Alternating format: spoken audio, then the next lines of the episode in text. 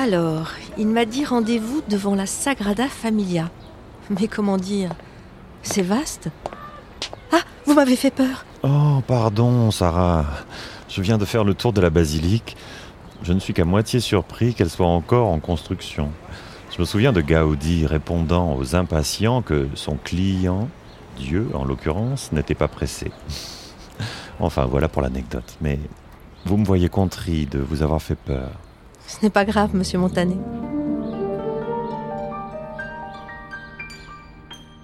Domenic y Montané, l'alter ego de Gaudi.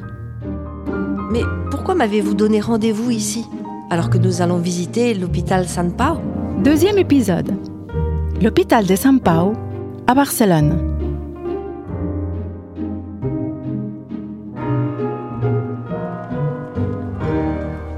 Sommes à côté et cela aurait été injuste de ne pas venir saluer d'abord notre euh, Templa Expiatori de la Sagrada Familia.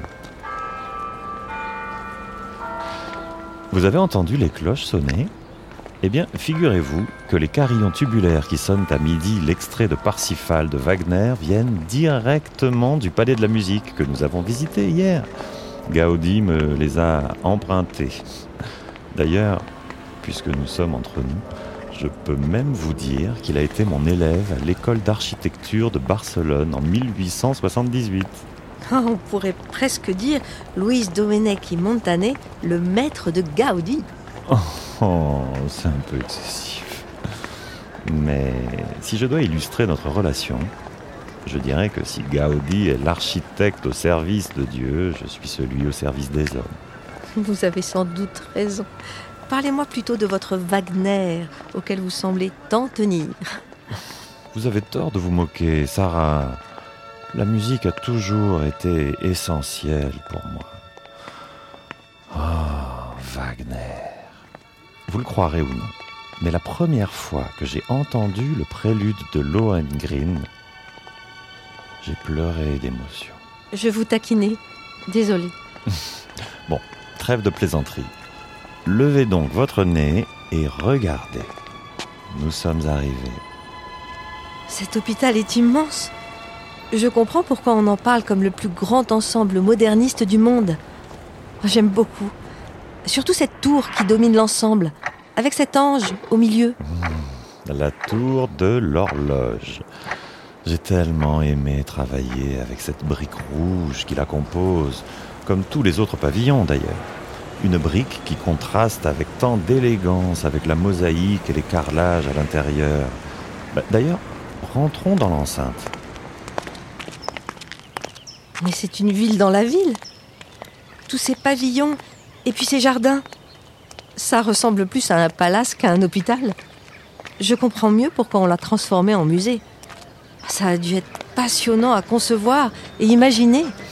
Les années 1900 étaient tellement enthousiasmantes.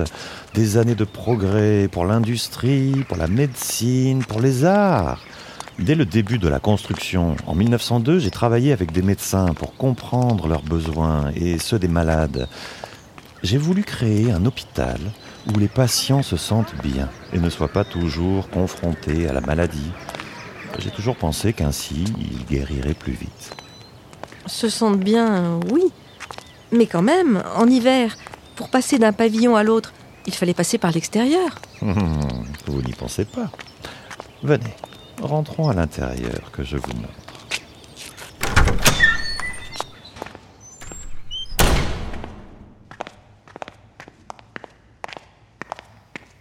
Sarah, que voyez-vous? Un couloir D'ailleurs, les mosaïques Non. sont...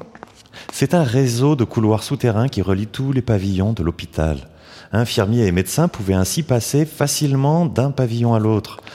L'hôpital est alors à la pointe de la modernité et chaque pavillon est dédié à une spécialité médicale. D'ailleurs, empruntons ce couloir et rendons-nous dans la maison des opérations. Hé, attendez-moi Oh, quelle baie vitrée On voit tout l'extérieur. Les jardins, les autres pavillons. Alors ce n'est pas son utilité première. Vous êtes ici, dans la maison des opérations. j'ai voulu que les chirurgiens puissent bénéficier du plus grand nombre d'heures de lumière possible. L'hôpital a accueilli les premiers patients dès 1916, même si l'inauguration a eu lieu après ma mort en 1930. Oh, vous avez dû être déçu de ne pas voir ça. Oh, vous savez, ce n'est pas moi qui ai terminé la construction de Sante Pao. J'ai laissé mon fils s'en occuper. De mon côté, j'ai toujours été fasciné par euh, l'héraldique, la science des blasons. Je me suis plongé dedans, une autre façon pour moi de travailler sur l'histoire de la Catalogne. C'est des gens comme vous qui rendent cette région aussi belle, encore aujourd'hui. C'est des gens comme vous qui rendent la culture catalane unique. Merci, Sarah. Vous avez trouvé le bon mot.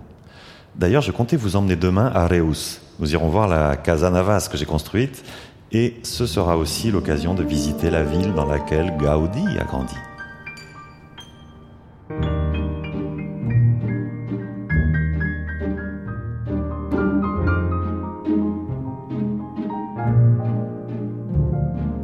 Prolongez le voyage en vous rendant sur cataluñaexperience.fr et suivez-nous sur Instagram.